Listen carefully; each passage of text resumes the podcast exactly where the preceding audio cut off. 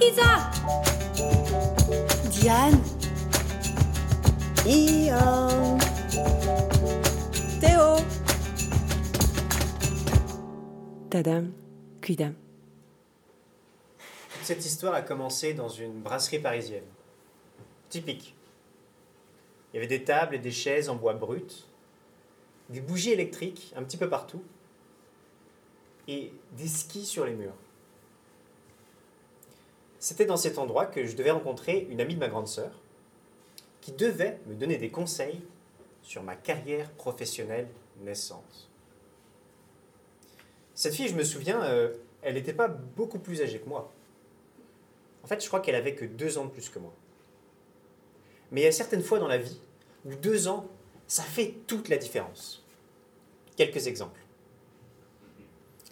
Imaginez-vous dans la cour de récré. Vous, êtes encore en maternelle. Vous êtes tranquillement en train de jouer. Et à ce moment-là, un gars de la classe du dessus vient et vous raquette vos tartines. Vous aimeriez bien avoir deux ans de plus. Vous venez d'accoucher. Et votre enfant crie nuit et jour sans que vous puissiez faire quoi que ce soit pour le calmer. Alors là, je suis prêt à parier que vous donneriez très cher pour que lui ait deux ans de plus. Quand vous venez de terminer vos études et que vous ne savez pas très bien à quoi elles vont vous servir, et qu'en fait vous ne savez pas trop ce que vous allez faire après, alors les conseils de quelqu'un qui a deux ans de plus que vous, ça peut aider. Et donc c'est pour ça qu'on était là, dans cette brasserie. J'étais arrivé en avance, une fois n'est pas coutume, avec ma liste de questions. Et elle est arrivée un petit peu plus tard, à l'heure. On s'est salué, et puis on a commencé. Au début, ça se passait, euh, ça se passait bien. Je posais mes questions, et elle, elle répondait dans un argot euh, franglais, business, un peu poétique.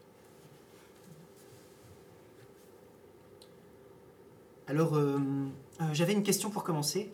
Est-ce que c'est mieux d'aller dans une grande entreprise ou plutôt une petite boutique Ah, C'est comme tu le souhaites. Mais laisse-moi te donner un bon conseil. Quoi que tu fasses, tu dois privilégier le feeling avec ton manager. Parce qu'un bon manager, ça peut t'emmener très loin. Ok. Ok, d'accord. Euh, euh, Est-ce que c'est mieux pour commencer industrie ou conseil? Ah Le conseil, bien sûr. Enfin, si ça t'intéresse. Je te dis ça parce que le conseil, c'est un excellent career boost. Mais bon, tu peux très bien être une rising star dans l'industrie. Ça a continué comme ça, encore euh, une fois ou deux. Et je me suis rendu compte que la moitié de mes questions étaient complètement ridicules. Est-ce qu'il vaut mieux porter un costume bleu ou gris? Est-ce que la ceinture, ça tombe? Est-ce que, la cravate, ça tombe au-dessus ou en dessous de la ceinture? Et c'était vraiment des questions que je me posais à l'époque. Mais elle, elle me répondait avec un calme et une bonne volonté admirable. Le problème, c'est que ces réponses, elles m'aidaient pas beaucoup. Parce qu'en fait, elles ne me parlaient pas. Je comprenais pas. Et parce que je comprenais rien, toute cette histoire me faisait encore plus peur. Elle a dû se rendre compte euh, de mon malaise parce qu'à un moment donné, elle s'est arrêtée et elle m'a dit Guillaume, qu'est-ce que tu veux vraiment faire dans la vie? Euh, Pardon? Je ne savais pas quoi répondre à cette question. Enfin, en tout cas, rien qui soit en lien avec son métier à elle, ou même avec ce que mes études me prédisposaient à faire.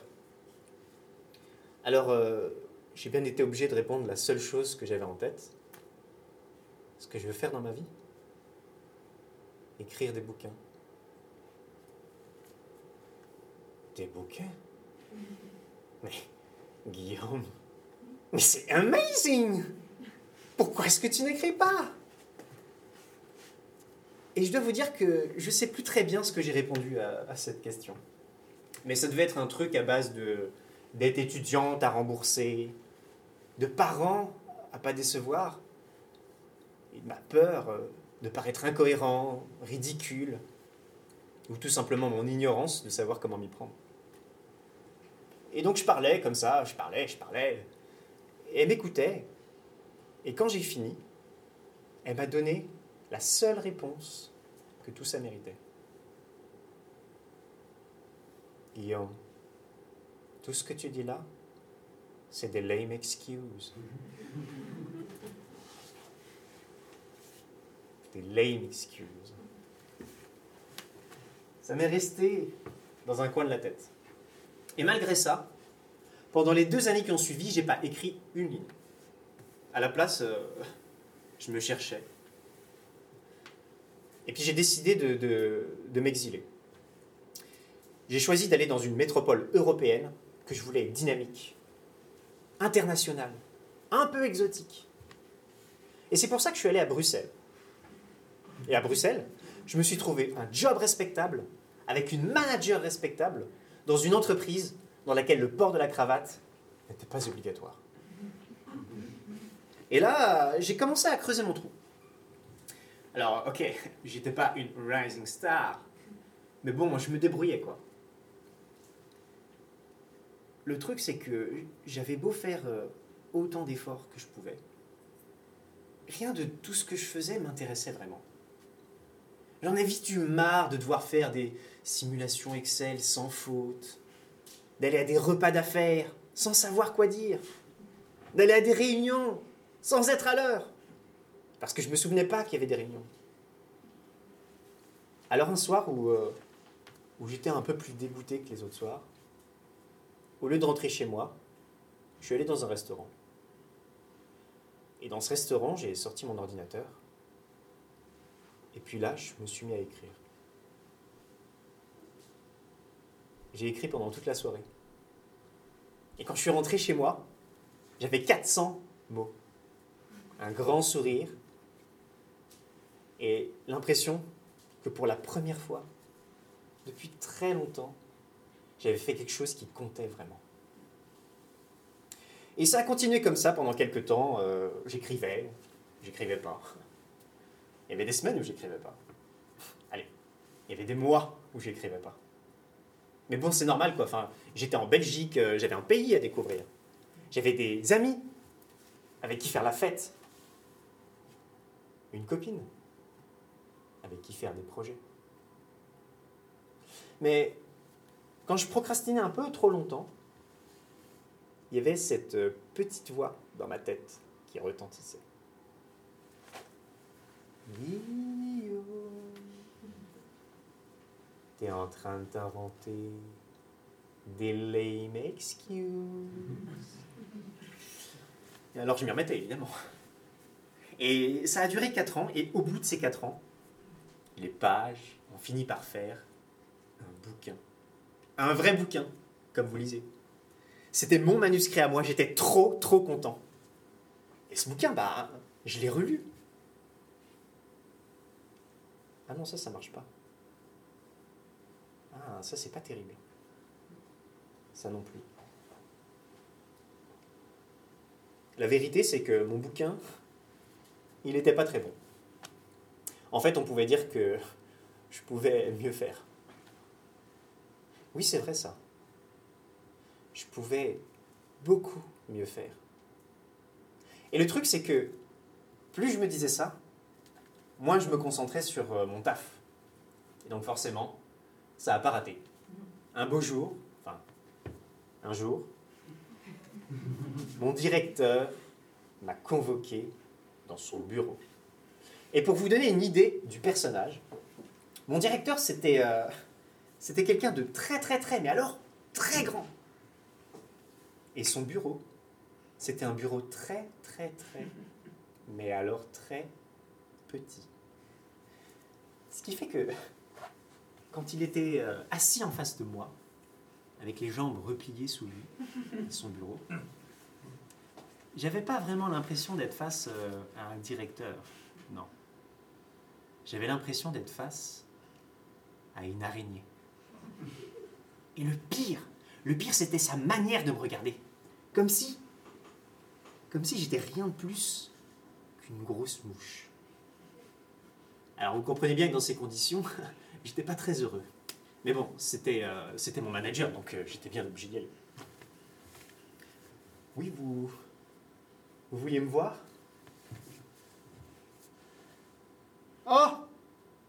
Oui, oui, entre. Prends un siège. Alors, Guillaume, on ne fait plus de simulation Excel sans faute On a quelque chose qui trotte dans la tête Vous comprendrez bien que j'avais pas très envie de raconter mes rêves à un type comme ça. Mais il avait sa manière d'être euh, très persuasif. Alors j'ai fini par tout lui raconter. Mon envie d'écrire, mon bouquin qui n'était pas terrible, mais mon en- ma, ma conviction que je pouvais faire mieux. Et son feedback a été aussi limpide qu'immédiat. non. Tu sais, Guillaume, si tu avais vraiment voulu être écrivain, tu l'aurais fait il y a dix ans.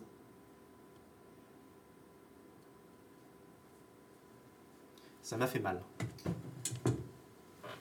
Ça m'a fait mal parce que dans ce qu'il a dit, il y a un fond de vérité. C'est vrai ça.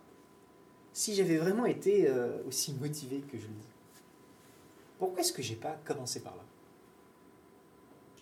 Et puis il faut le reconnaître, les plus grands écrivains de notre histoire, c'est des gens qui ont commencé très jeunes, à 20 ans.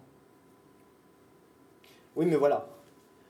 Le truc, c'est que avec toutes ces années passées euh, à essayer d'être quelqu'un d'autre, euh, j'ai compris un truc. C'est que j'avais pas vraiment le choix. Alors j'ai démissionné. Je suis rentré chez moi, et pendant le mois qui a suivi, j'ai écrit plus fort et plus vite que j'ai jamais écrit. J'ai écrit, j'ai écrit, et puis à la fin du mois, j'ai eu un appel. Oui, allô? Oui, c'est moi, oui. Oui, c'est bien mon bouquin.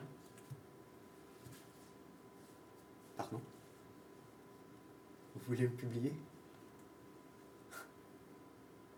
J'ai été publié. Mon bouquin est sorti dans les librairies. Et j'en ai dédicacé un et je l'ai envoyé à mon patron. Petite vengeance personnelle. Et après ça, euh, je me suis réveillé. Ah, surprise J'avais pas reçu de coup de fil d'un éditeur. Non. À la place, euh, j'ai reçu ce que, ce que je reçois à la fin de chaque mois. Le loyer.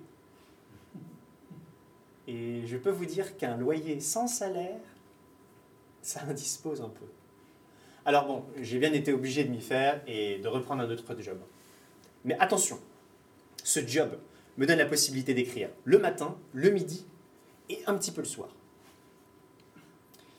Et euh, il y a deux semaines, j'ai terminé mon deuxième bouquin. Et euh, je suis super content parce que il est beaucoup mieux que le premier. Et ce bouquin-là, je vais le réécrire, je vais le corriger, et quand il sera prêt, je vais l'envoyer à toutes les maisons d'édition qui existent. Et puis après, bah, écoutez, euh, bah, je continuerai à écrire, quoi. En tout cas, une chose est sûre, à partir de maintenant, je ne me trouve plus d'excuses.